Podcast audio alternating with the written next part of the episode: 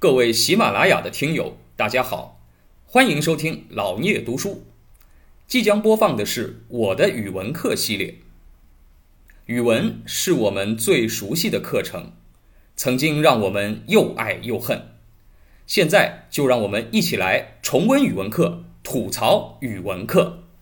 到了开元十八年，三十岁左右，啊，来到长安，啊，也离开了自己的家庭。来到长安以后呢，哎，他也没有去参加科举考试，因为李白呢。啊，就像我刚才讲的，一方面觉得参加科举考试可能受歧视，啊，另外一方面呢，他也不屑于，啊，去从体制内的道路一步一步往上爬，啊，去巴结讨好，啊，从一一开始从一个小官开开始慢慢爬上去，这样非常的庸俗，对吧？那他不做这样的事情，啊，他选择干嘛呢？啊，他选择隐居到玉真公主的别馆，啊，因为当时呢，这个。啊，皇帝是唐玄宗啊，开元年间嘛，这个时候唐玄宗已经做皇帝做了二十一年了。开元年间是整个中国古代可以说啊，是这个我们可以说中华文明发展到一个巅峰的状态吧，就盛唐的极点，就叫开元盛世，唐代最好最好的年代也就是李白他的啊这个少年到青年时期啊，开元年间，他来到。长安这个玉真公主是谁呢？哎，就是这个唐玄宗这个皇帝的什么呢？啊，是这个皇帝的妹妹。啊，这个玉真公主，这玉真公主她为什么能够啊这个收容李白这样一个老百姓呢？哎，这也是唐代盛唐时期的啊这样的一种奇特的景象。啊，也就是什么呢？这个玉真公主她有，哎。非常好的文艺天赋，啊，实际上当然包括玉真公主的啊这个兄长啊唐玄宗李隆基，李隆基自个儿也有很好的文学天赋，咱们后面会讲到，啊，所以呢，在当时啊社会文化经济非常发达，整个社会的风气也很开放，那么公主喜欢文学艺术，他就会什么呢？哎，出很多的钱去民间，啊，这个寻找接纳。很多有文艺天赋的，啊，这个青年才俊，然后呢，哎，有一个终南山的别馆，就让他们在里面，啊，这个由公主出钱养活他们，啊，然后哎让他们在这里从事文学艺术的创作研究，啊，就像我们现在一些这个啊什么叫某某艺术中心，对吧？我们现在当然是啊，可能国家出钱，或者有的大公司出钱，对吧？来供养一些。文艺青年，我们都知道，文艺青年呢，呃，他有，他有一些特点吧，可以说，不能说好坏，啊，就是可能某方面特别有才华的人，他不一定是一个八面玲珑、面面俱到的人，啊，我们可能普通人啊，包括我自己在内吧，呃，我们普通人呢，可能会觉得，哎呀，我我至少要为自己啊，这个谋生做一点打算，对吧？就有的时候呢，呃，我们哪怕这个工作我们不是特别的感兴趣、特别的热爱啊，但是呢，哎，我我们也要约束自己，对吧？要啊，要把工作做好啊，要这个每个月挣工资，要养活家庭，对吧？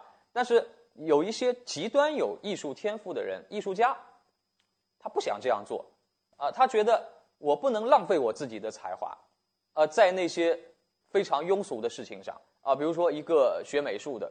一个艺术家啊，他真的是非常有天赋的人，但是不一定他立刻能够出人头地，对吧？他没有碰到伯乐。你说他哦，上个大学，然后毕业了，毕业了呢，像他其他同学一样啊，去弄一个什么四 A 级的广告公司，到广告公司里去当个设计师，天天呢就去啊，甲方要做什么他就做什么。甲方有呃，可能有的时候就是些暴发户的公司，审美也很差。然后你还得哎按照他们的要求去修改你的作品，那么你说哎有的艺术家他就受不了，啊他他就觉得我宁愿饿死我也不做这种事情，啊我不能委屈了自己的才华，但是这样的人他可能啊在这个俗世当中生存能力确实是有欠缺的，啊因为他这个过于有个性，啊也许他不愿意做那些日常的工作，但是一个开放的社会。一个强大的社会盛世要怎么样呢？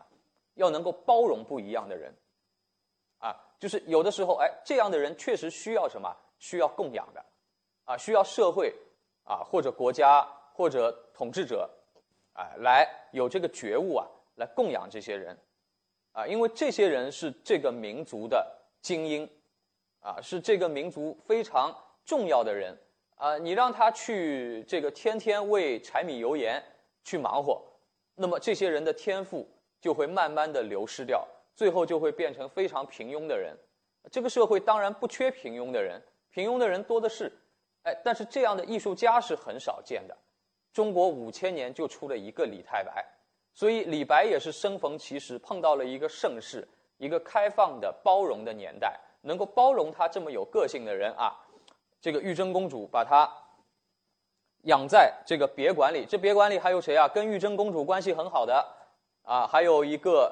呃，另外一个年轻人啊，这个年轻人当然比李白早一点被发现，然后呢被推荐到了啊这个朝廷上去，啊，然后也担任了官职。这个人叫王维，啊，王维比李白这个出名要早，王维十九岁啊就被玉真公主推这个推荐上去，已经啊已经出大名了。李白这时候呢都三十了，啊，因为他早年游历的比较多。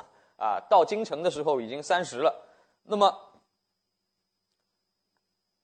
来到了长安以后，啊，那么当然了，他也想也想求仕，啊，写个自荐信，啊，求仕，求仕呢不果，啊，没有什么好的结果，啊，为什么呢？因为李白的心气太高了，哎，因为你哪怕再有才华的年轻人吧，呃，你说。你要去毛遂自荐，啊，要去求一官半职，你能求到个什么一官半职呢？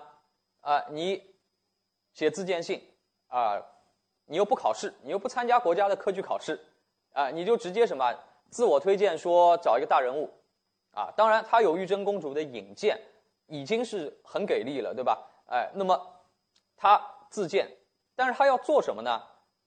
李白的目标很明确，他说我要做什么呢？我要做帝师级的人物，什么叫帝师啊？皇帝的老师，就他觉得我的才华，你安排我去做一个县长，甚至于做一个省长，我都不想做的，啊，我不想这样一步一步爬上来。呃以我的能力，以我的才学，我可以直接你把我推荐到皇帝身边去，我有一套经世治国的策略，皇帝听到了就用我这个想法，这国家就能治理好了。哎，那么你说一个啊，本来哎可以说虽然吧，在这个文学领域很有名气的啊一个年轻人，但是没有任何的啊这个官场的执政经验啊，这个心这么大，心气这么高，不可能有什么好的结果啊。李白就是一个非常有个性的人，他不妥协的啊。那么这个时候，所以呢求是不果，于是呢，哎。又开元年间，他又离开了长安，啊，到了什么呢？啊，又到了梁园，啊，又开始隐居，啊，游历，啊，又去了北方的很多地方，啊，你看他二十来岁的时候去了什么？南方很多省，啊，这个这个时候的游历，我说诗人的游历啊，都是以年来记的，你发现吧？他这个二十来岁去南方，就提了一句话。这一句话里面过了多少年呢？哎，实际上他游历天下要很多年。为什么？以前都是靠走的，不像现在坐飞机、坐坐高铁，这个你一个国庆长假就能去很多地方了。以前这个东西都是什么？你到一个地方要生活很长一段时间，啊，这个叫深度游，对吧？咱们现在就是，呃，有了钱，有了这个条件啊，有了交通工具，但是我们其实游都是浅度游，有的地方就是到此一游。啊，你你们不知道这个去过哪些地方？我想很多同学去过咱们祖国很多地方，也去过国外很多地方。但是有些地方，实际上我问你，你可能这一辈子会不会去第二次呢？你自己也不是很确定。啊，只是这个地方你大概去签过一个到，朋友圈上签过一个到。啊，这个几十年以后，你如果朋友圈还存在啊，这个到时候你翻一下，哦，发现我这么多地方都签过到。但是这些地方呢，你真的有多么了解吗？也许并没有。如果你是这种跟团游啊，十天游完全欧洲，啊，你想想看，很多地方你大概也就是大巴开到那地方，拍了两张照，然后晚上找了个酒店啊睡了一觉，也算签过到了。真的对那个城市你有多么了解？啊，你知不知道它的历史由来？啊，知不知道它这里出过多少人？啊，它这里的啊这个哎这个风土人情怎么样？有没有跟普通的市民有过接触？啊，实际上都没有，都没有，说明你去没去过这地方呢？其实跟没去过也没什么区别。所以我现在也不是特别喜欢旅游，这样的旅游实际上，哎，不能说浪费钱吧，当然这也是一种生活方式，呃，但是我觉得至少吧，并不增长你多少见识，哎，那么李白这样的游历当然不一样，那他到一个地方肯定是要生活一段时间的，所以跟当地的人、当地的景物都有长时间的接触啊，那这样的收获才会更多。不然你想，其实我们现在的物质条件让我们。一个普通的大学生吧，我们游历的地方，可能远远比李白要多，要广阔，对吧？我们去过世界上很多地方，很多国家。你们今后啊，这个现在的年轻人啊，出国的机会会更多。但是为什么你成不了李白呢？啊，为什么你写不出李白的诗歌呢？你不要说成李白了，成孟浩然你都成不了。你为什么写不出呢？为什么他能写得出呢？因为这个游的深度不一样啊，他那地方他是真生活过。啊，所以呢，后来李白又去了北方，去了太行山啊、雁门关啊这些北方的景色，啊，他都去啊这个浸染过。所以你会发现，后来李白的诗歌是什么？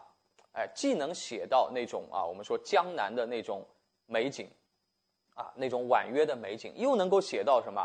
哎，这种边塞的北国的那种壮丽的风光，哎，为什么都能写到一个人的诗歌里去？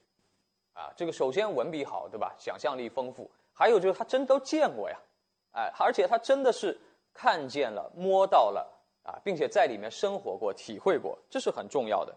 感谢您的聆听。如果您有任何问题想与主播交流，请在评论区留言。欢迎订阅本专辑，期待下集再见。